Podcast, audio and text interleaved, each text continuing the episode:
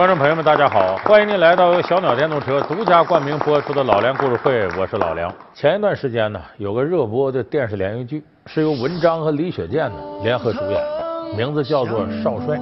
哎，很多人都看了，写的是张学良的事儿。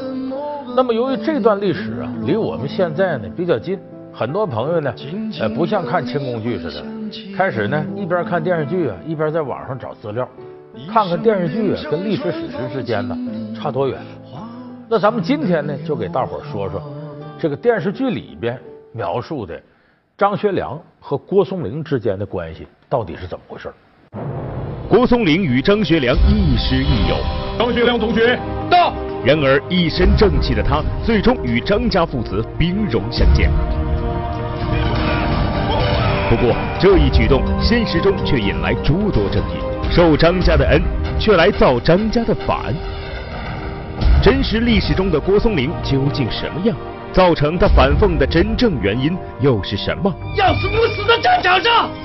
本期老梁故事会为您讲述张学良与恩师郭松龄的恩。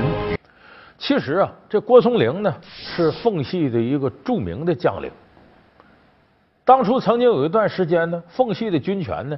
主要掌握在两个人手里，一个是郭松龄，一个是杨雨婷。哎，这杨雨婷呢是张作霖的呃亲信，这郭松龄呢是张学良的亲信，一个跟着爹，一个跟着儿子。那么他和张学良是什么关系呢？本来呀是师徒，他是张学良的老师，但两个人后来处成了忘年交。他们两个人是怎么认识的呢？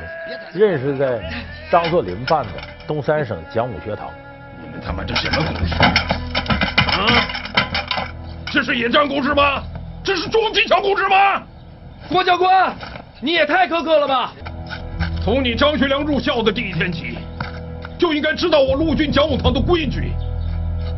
甭管你是谁的儿子，只要一进讲武堂，就一律平等，一样训练，一样学习。任何特权必须放弃，任何长官的命令你都必须服从。是。这是他俩怎么走到一块儿的呢？那么熟，那么好呢？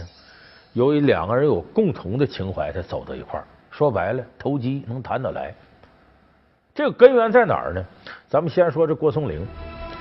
这个在一九零四年的时候，日本和俄国在我们国家领土上打了一场战役，最后日本人赢了，叫日俄战争。